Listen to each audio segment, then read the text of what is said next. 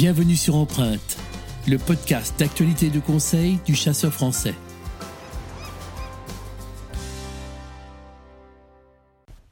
Stéphanie Maubé est devenue une des figures du Cotentin dans le département de la Manche avec son parcours insolite.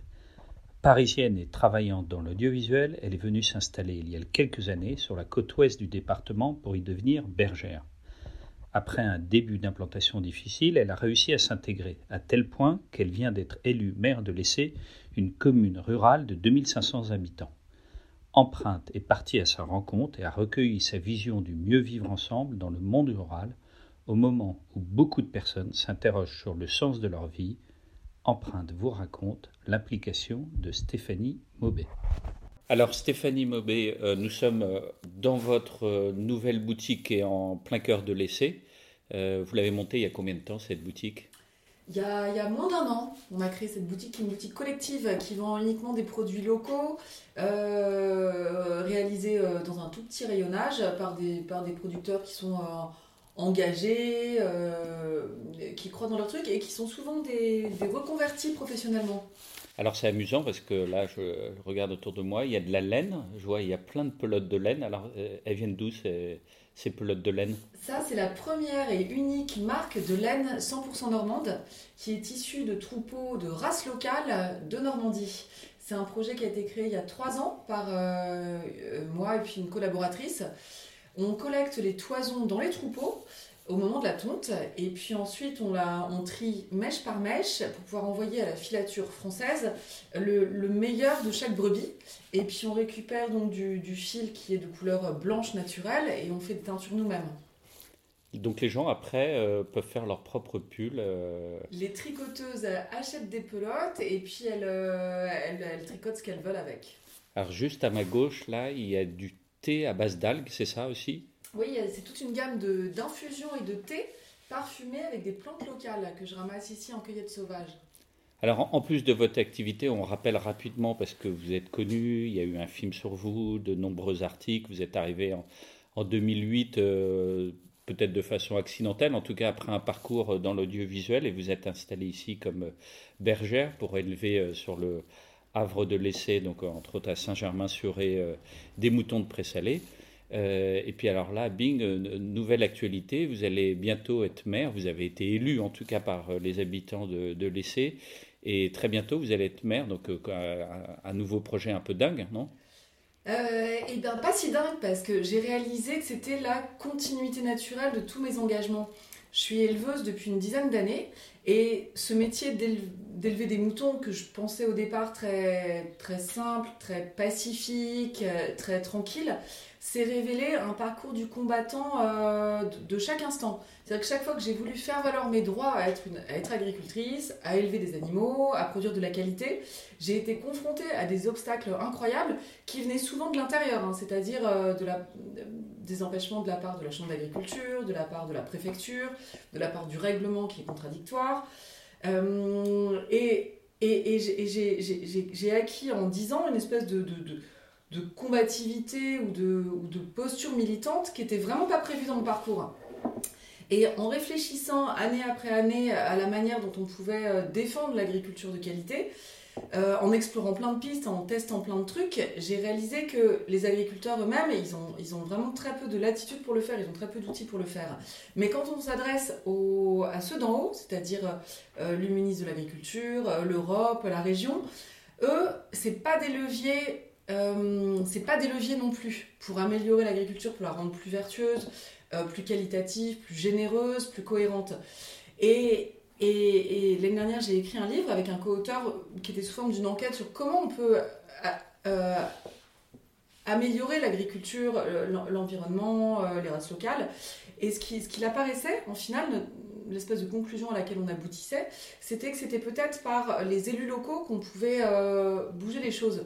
Et les, petits élus locaux, donc les, communes et les communautés de communes, euh, sur le papier, ils n'ont pas beaucoup de pouvoir, ils n'ont pas beaucoup de, euh, ils ont plus beaucoup de compétences.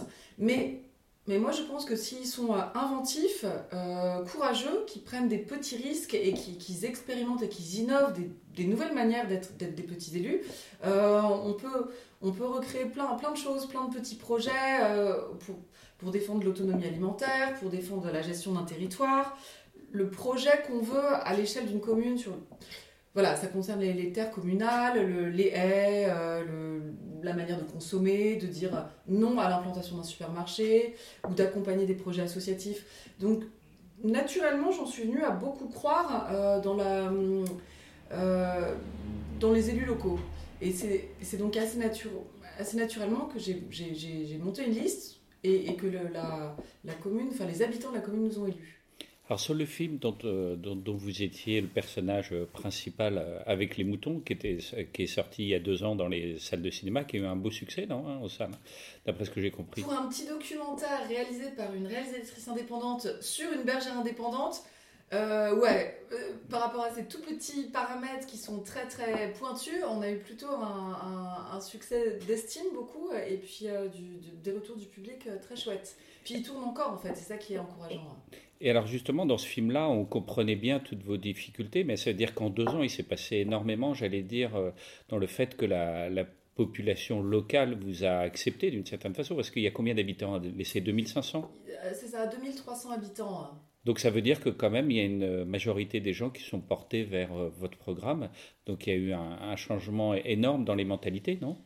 Alors, pour tout vous dire, pour être très honnête, mes valeurs personnelles, celles qui m'ont qui m'ont guidé vers, cette élection, euh, j'ai compris qu'il fallait pas les mettre trop en avant pendant la campagne parce que les, notions d'écologie, d'environnement, de race locale, c'est pas des c'est pas des arguments électoraux et ça fait plutôt peur euh, aux, habitants qui vivent dans notre, euh, dans notre région. C'est-à-dire que ce sont des préoccupations plutôt citadines, ce qu'on vient de citer, manger local, mettre en valeur son territoire, transition climatique. Euh, ici, on a, on, a, des habitants qui sont, euh, qui sont préoccupés par des choses beaucoup plus basiques. C'est euh, payer leur loyer, garder un collège ouvert. Ils ne sont pas aussi avancés dans ça. Donc ça aurait été contre-productif en fait d'utiliser les mots écologie, environnement, place de la femme lors de la campagne électorale. Donc volontairement, je ne l'ai pas dit. j'ai pas mis ça en avant pas pour les trahir, mais parce que je vois bien que je voyais pas leur préoccupation.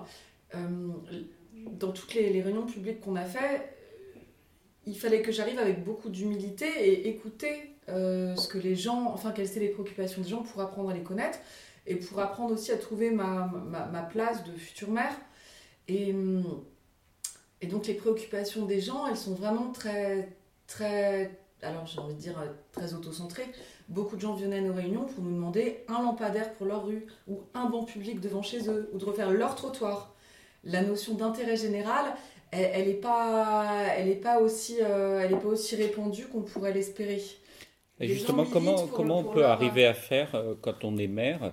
Et c'est intéressant parce que l'exemple de, de l'essai existe dans des, dans des, milliers de, de, communes. Comment on peut intégrer euh, justement ces notions euh, d'écologie ou en tout cas de vivre ensemble ou de préoccupation par rapport à, l'écologie, la biodiversité, la façon de consommer, comment on peut arriver dans un programme que vous allez mettre en place maintenant à, intéresser les gens justement? Euh, en utilisant un autre vocabulaire, c'est-à-dire que ce sont vraiment des mots qui font fuir, hein, les mots écologie, environnement, ils sont considérés comme beaucoup trop punitifs, restrictifs, donneurs de leçons voire euh, citadins, mhm. puisque c'est un des, un des symptômes qu'on ressent ici dans les petites communes rurales. On a l'impression que les citadins sont très donneurs de leçons à notre égard, alors qu'ils sont euh, euh, planqués dans des villes confortables avec un salaire moyen trois fois supérieur au nôtre. Donc il faut, il faut, faut vraiment avoir ça en tête. Et le fait de changer de vocabulaire ou d'appréhender d'appréhender l'écologie euh, par, un autre biais. Par exemple, les gens ici sont plus réceptifs à l'identité locale, au patrimoine, euh, à leur qualité de vie. Donc essayer de lier les deux euh, de manière très progressive, je pense que c'est la piste. Alors justement, vous qui êtes une néo-rurale, euh, vous étiez justement une de ces citadines euh, des grandes villes. Comment, euh, comment vous avez réussi à transformer votre vie et comment vous arrivez à comprendre justement ces gens-là qui sont non pas effrayés mais qui partagent pas forcément effectivement je dirais pas les mêmes valeurs, mais la même vie de tous les jours avec ces gens des grandes villes. Comment on va réussir à rassembler en fait ces deux populations les gens des villes et les gens de, des campagnes, des territoires Je pense que mon atout principal, c'est de n'appartenir à aucun monde, puisque les citadins me considèrent plus comme une des leurs, et moi je me considère plus du tout comme une citadine. Et les, agriculteurs me considéreront jamais comme une des leurs à part entière. Euh, donc j'aurais pu choisir de me dire oh là là, j'appartiens nulle part, personne ne m'aime, je, ne trouve pas euh, mon monde et mon univers. Mais au contraire, je trouve que c'est une formidable chance d'appartenir nulle part, puisque ça me donne l'opportunité de faire des incursions dans plein de milieux et d'avoir euh, d'avoir développé une, une, capacité euh, euh, d'écoute ou d'imprégnation de, ces différents milieux. Et je pense que c'était ma chance en tant qu'agricultrice inclassable, qui ne trouvait pas sa place ni à la chambre d'agriculture, ni auprès des, des, des, des, ruraux de père en fils. Mais c'est aussi ma chance en tant que future mère, c'est-à-dire de n'appartenir entièrement à aucun monde, mais donc d'être un potentiel transfuge de, de, tous les univers et de comprendre à quel point personne, de toute manière, aucun habitant euh, n'appartient entièrement à un univers. On est tous composés euh, d'un peu d'influence rurale, d'un peu d'influence euh, du monde ouvrier, d'un peu d'influence de, de, comment dire, d'être, d'être étranger à la commune, puisqu'on a tous un, grand-père forcément qui vient d'ailleurs, et on a tous des aspirations différentes aucun habitant n'est monolithique, on est tous pluriels. Et je pense que ça, c'est une de mes forces, c'est d'être tellement pluriel moi-même que je comprends très bien la, pluralité des habitants. Et du coup, j'ai oublié votre question, pardon. Et du coup, où est-ce que vous trouvez votre inspiration? Est-ce qu'il y a des exemples dans des pays, par exemple, qui, qui vous aident à construire euh, euh, votre discours, peut-être en tant que mère, ou qui vous inspirent même pour vos propres activités? Alors, j'ai pas, j'ai pas d'influence extérieure, mais comme moi, je n'ai pas de racines, c'est-à-dire que je suis née euh, en ville, à Paris, sur l'île de la Cité, et toute mon enfance, on l'a passé, euh, on passait nos vacances dans des pays étrangers, au Club Med. On n'avait pas de maison de famille, on n'avait pas d'appartenance à un territoire, parce que mes parents n'avaient pas du tout voulu cultiver le fait qu'on vienne euh, historiquement de telle région ou de tel terroir. Et je pense que le fait d'être sans racines, m'a poussé à venir planter mes racines ici. Et j'ai, plus qu'un autre conscience d'à quel point c'est important d'avoir des racines et à quel point euh, euh, le sentiment d'appartenir à quelque part ou d'identité territoriale, ça nous construit. Et, c'est ce fil conducteur qui, m'a, qui, a guidé euh, tous mes choix agricoles sur la mise en valeur d'un territoire, la cohérence entre tel type de prairie, tel type de, géographie, et telle race locale, ou tel, euh, tel savoir-faire ancestral, ou telle manière de, de valoriser identitairement euh, notre territoire et nos sources. Et, ça, donc je l'ai transposé dans le monde agricole pendant 10 ans, mais ça peut se transposer aussi de manière euh, patrimoniale, historique, à l'échelle d'une commune puisque dans le programme que, j'ai proposé, il y a beaucoup, beaucoup la notion de créer une identité commune.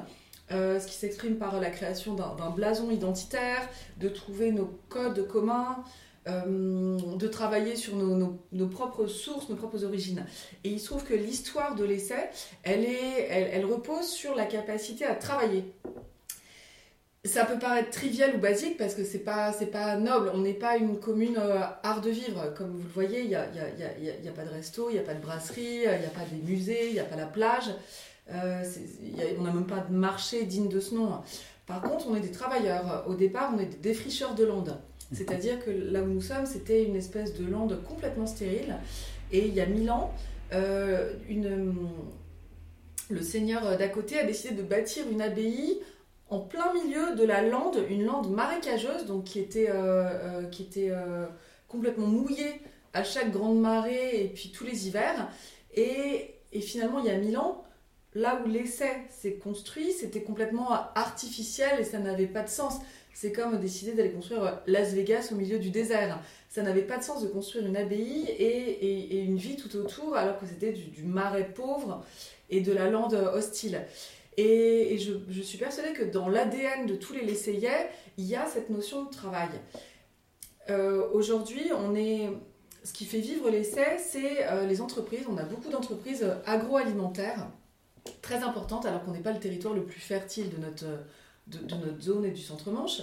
mais on est des travailleurs et il y a beaucoup de, transformations agroalimentaires. C'est-à-dire qu'on a une fromagerie incroyable, on a, on a l'usine Florette, l'invention de la quatrième gamme, la, mise, la mise euh, la mise sous vide en sachet de salade fraîche, c'est ici que ça a été inventé. Euh, on a une fumerie de jambon artisanale. Euh, on, a, eu une vraie relation à l'agroalimentaire, à la transformation et au travail. D'ailleurs, on a très peu de chômage et on a des gens qui bossent, on a peu de misère sociale. Donc il y a un rapport au travail qui est, très noble. Voilà, et je trouve que ça, c'est notre ADN et il faut le mettre en valeur. Alors, c'est pas très joli du coup, dans le sens où quand on arrive à l'essai, on traverse des zones d'activité qui sont qui sont pas esthétiques, qui sont pas très jolies. Mais tout est pratique, tout est fonctionnel. On est au carrefour de, de, de, grandes routes qui sillonnent la Manche et on exporte cette alimentation de qualité dans toute la France. Et, apprendre à remettre en valeur, euh, remettre en lumière cette valeur travail dans notre ADN, eh ben je trouve ça beaucoup plus noble que de vouloir mettre en valeur, en valeur de la vieille pierre ou un musée ou une église ou machin. Donc donc j'adore cette dimension, voilà, agroalimentaire de qualité, et puis euh, on est des travailleurs. Alors pour ceux qui nous écoutent, euh, qu'on comprenne bien, on est en fait à la croisée entre les chemins qui vont, disons, pour faire simple, on part de Cherbourg, on est un peu sur la route du Mont-Saint-Michel via la côte ouest pour aller vers Coutances, et éventuellement on peut tourner vers la droite pour rejoindre Caen ou Saint-Lô. Alors on peut se poser la question quand même, mais pourquoi vous êtes arrivé dans le Cotentin? Comment, ça comment vous avez atterri ici justement? J'ai découvert par hasard euh, lors d'un séjour en vacances que j'avais gagné. Et puis euh, j'ai eu un, vrai coup de foot pour les présalés et pour le mode d'élevage euh, qui consiste à élever des moutons de présalés dans ces présalés. Les présalés, ce sont donc d'immenses zones qui ont l'air paisibles et fertiles, puisque ça ressemble à des grandes prairies vertes. Mais dès qu'on pénètre dedans, on découvre à quel point il y a du relief, des petits ravins, que l'herbe est parsemée d'algues, de bulots, euh, de coquillages, puisque chaque mois, les grandes marées recouvrent ces prairies et on a donc une, végétation particulière qui est salée et, on ne peut rien faire d'autre de ces grandes surfaces que euh, les, valoriser en pâturage en mettant dessus des animaux euh, rustiques.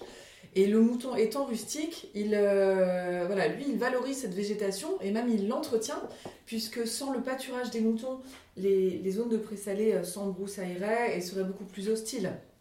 Donc on a une adéquation euh, en triangulaire très, très puissante entre l'entretien d'un paysage, la production alimentaire de qualité via les moutons, et puis la sauvegarde de races locales rustiques. Et c'est cette, euh, cette trilogie-là qui m'a qui m'a tout de suite parlé quand j'ai découvert. J'ai vraiment eu un, un, électrochoc en découvrant ces grands espaces. Et je ne pensais plus qu'à une chose quand je rentrais à Paris, c'était revenir dans le Cotentin et me retrouver dans, dans ces grands espaces que sont les présalés au milieu de troupeaux qui vivent en liberté. Alors justement, pour revenir à nos moutons, dans, dans votre projet de, de maire, vous avez euh, l'idée de développer un abattoir itinérant, c'est ça? Ou en tout cas plus agile, dirons-nous? Alors pas de le développer, mais de l'accompagner. Parce que les, les... Donc, euh, les abattoirs, il faut savoir que c'est un, sujet politique en France qui est délaissé par, euh, par tous les hommes politiques qui pourtant ont, ont les rênes dessus. Et hum, vous, serez d'accord avec moi sur le fait que le, principe d'autonomie alimentaire, il est plus que jamais d'actualité. Et on est ici en Normandie dans des zones d'élevage, c'est-à-dire qu'on produit la meilleure viande de France. On a encore du bocage, on a des, on a des vrais herbages naturels, on a des prairies naturelles, on a un territoire euh, incroyablement fertile, on a plein de races euh, d'animaux, que ce soit euh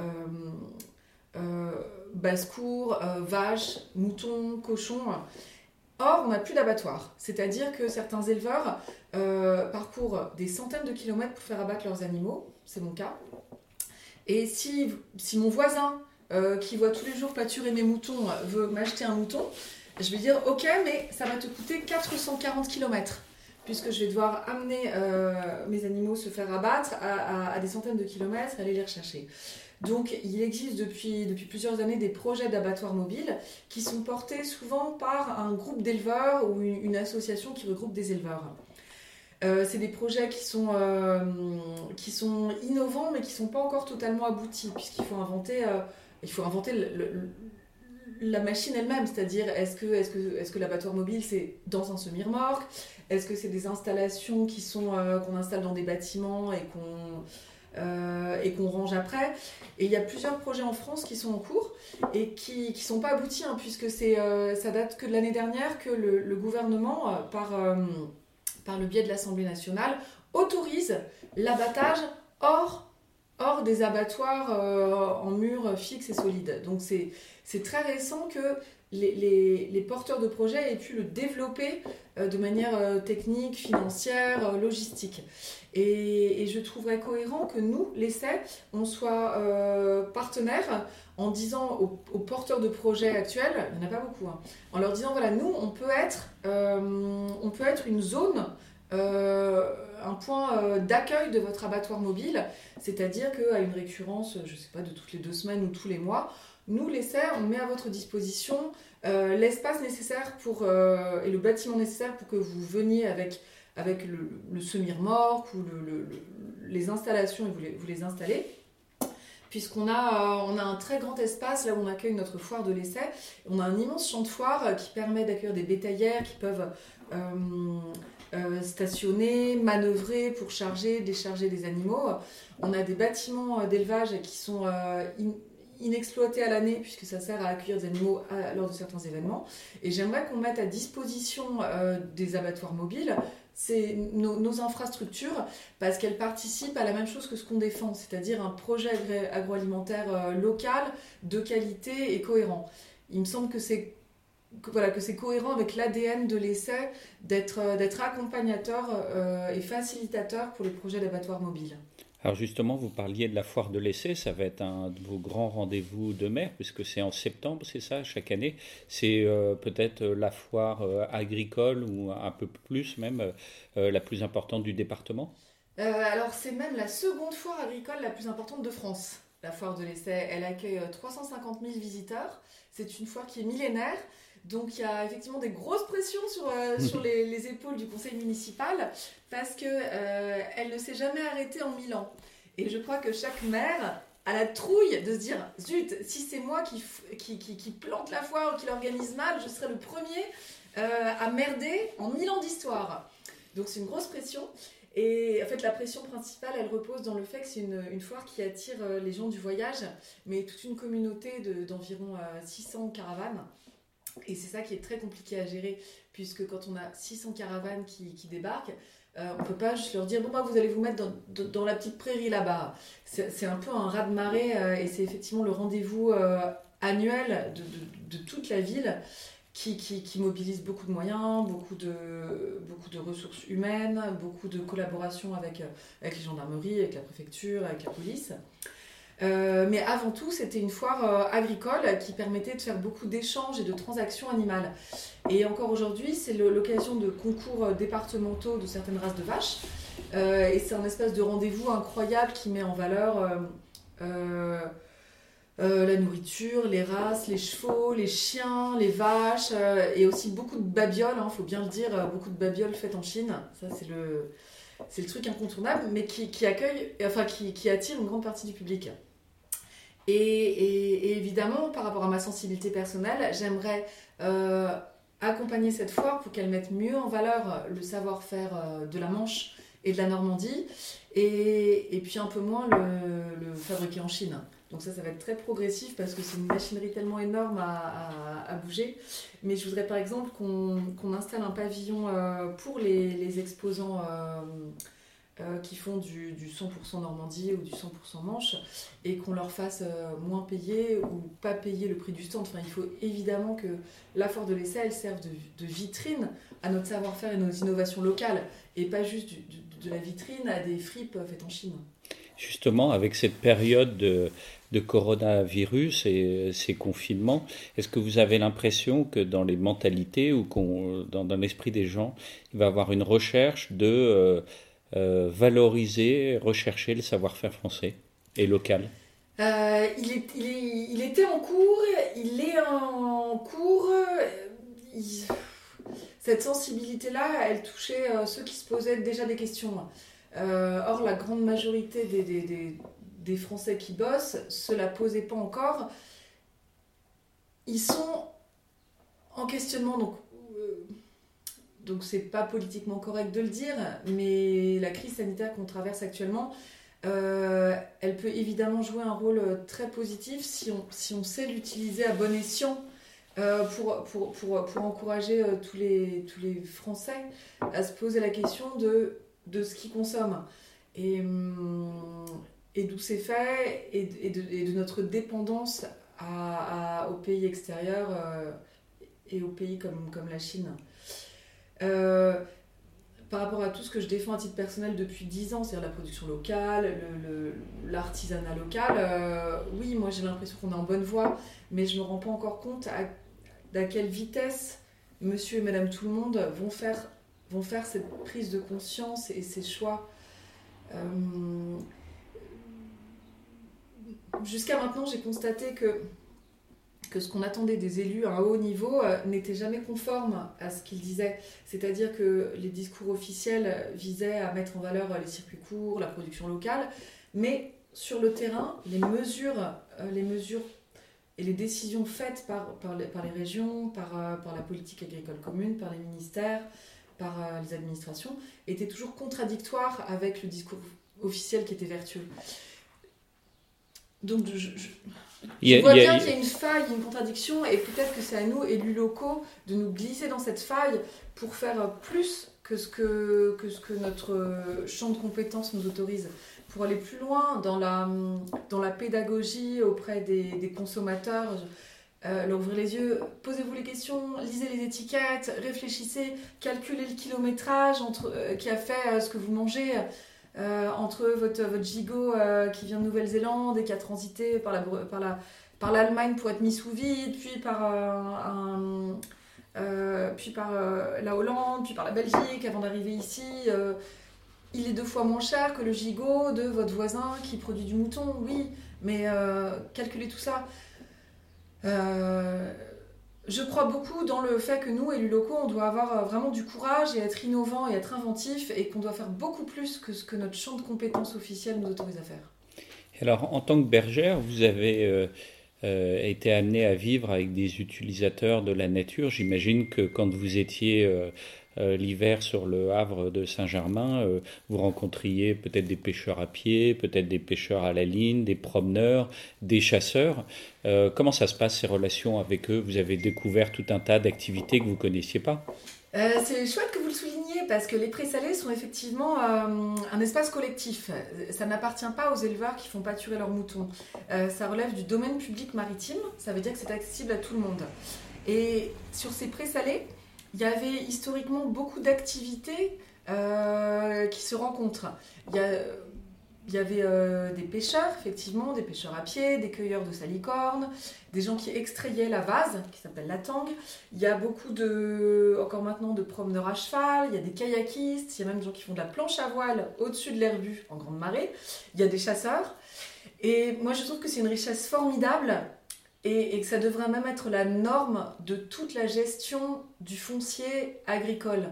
C'est-à-dire que euh, les terres nourricières, elles ne devraient pas être privatisées, elles ne devraient pas être devrait pas donner lieu à, de l'enrichissement personnel ou à la constitution d'un patrimoine par certaines grandes familles, certaines entreprises ou certains fonds de pension. Euh, la terre nourricière, elle fait partie du, bien commun, comme l'air qu'on respire, et encore pour un moment pour, euh, pour l'eau douce que l'on peut boire. Et, c'est la dimension la plus, la plus passionnante de mon activité d'éleveuse, c'est apprendre à cohabiter, apprendre à, à, partager la terre nourricière et, et apprendre à n'en être que l'utilisatrice pour un, temps donné et limité. Et, et c'est une ressource qu'on partage avec, euh, avec de nombreuses autres personnes. Et ça, ça apprend beaucoup l'humilité, hein, d'exploiter des terres qui ne nous appartiennent pas, qui appartiennent à tout le monde. Ça apprend euh, à en prendre soin, euh, ça, ça, apprend euh, à être respectueux et, à ne pas s'enrichir dessus. Et dans un monde idéal, mais on, va me traiter de, communiste en le disant de manière si évidente, dans un monde idéal, toutes les terres nourricières de, France devrait, devrait avoir ce statut de ne pas appartenir aux éleveurs, mais de ne leur être alloué que pour un temps limité pour produire de manière qualitative.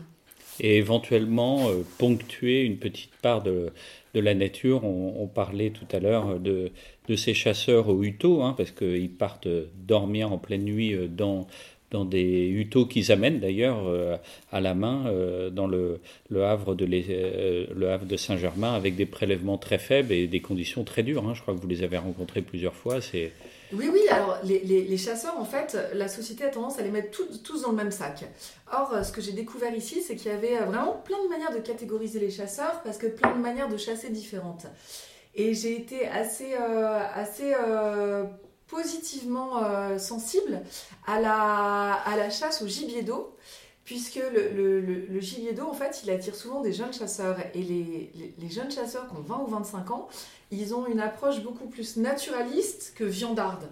Et ils ont s'ils chassent, c'est pas tant pour euh, accumuler euh, des canards, des sarcelles ou des, ou des, ou des chippeaux ou des aubernages c'est pour. Euh, ils ont une, une, approche vraiment beaucoup plus naturaliste et aussi beaucoup plus euh, basée sur l'aménagement du territoire.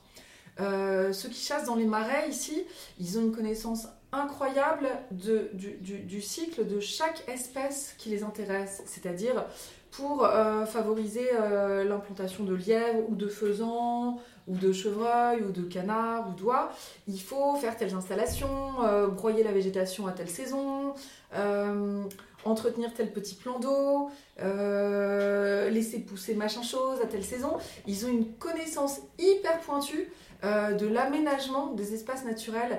Et ça, c'est précieux quand on l'utilise avec une vision globale de l'aménagement d'un territoire pour favoriser la biodiversité, pour favoriser la euh, le fait que, euh, comment dire, que, certains espaces vont rester verts même en période de sécheresse, que d'autres zones vont être euh, entretenues par des pare-feux pour éviter les sécheresses, pour, pour éviter les inondations avec, à cause du trop plein d'eau l'hiver. Donc la connaissance technique des chasseurs, elle est souvent très très très précieuse et si la contrepartie, c'est de, euh, de les laisser gérer certaines zones, et eh ben c'est plutôt du bon sens de le faire parce qu'ils ont une approche euh, qui est basée sur la, vraiment la, non seulement la connaissance théorique, mais contrairement aux gens de bureau, sur le fait que eux, ils y vont euh, effectivement de manière courageuse dans les marais, en plein hiver, quand il pluie et quand il pleut non-stop pendant des jours et des jours, quand c'est boueux, quand il fait froid, voilà les chasseurs, ils y vont, ils entretiennent, ils entretiennent le milieu. Alors c'est amusant parce que vous parlez de bon sens et souvent c'est vrai nos auditeurs, ceux qui nous écoutent ou ceux qui nous lisent disent on devrait faire plus confiance au bon sens finalement des, des, ruraux pour euh, de temps en temps euh, gérer euh, la nature, les milieux plutôt que parfois écouter des bureaucrates ou des gens qui, qui décident dans les grandes villes et c'est intéressant parce que j'espère qu'à l'avenir on on fera confiance plus au bon sens comme euh, vous le vantez. Euh, merci beaucoup Stéphanie d'avoir répondu à nos questions. Bon courage pour vos nouvelles fonctions et vos projets. On se retrouvera pour la foire de l'essai puisqu'on viendra vous voir à nouveau. Un immense merci, à très bientôt et on se retrouve très bientôt. Merci d'avoir écouté Empreinte, le podcast de la rédaction du Chasseur français. N'oubliez pas de vous abonner et de noter nos podcasts sur vos applications. Vous pouvez également nous écrire ou envoyez vos suggestions à chasse.rewardmedia.com.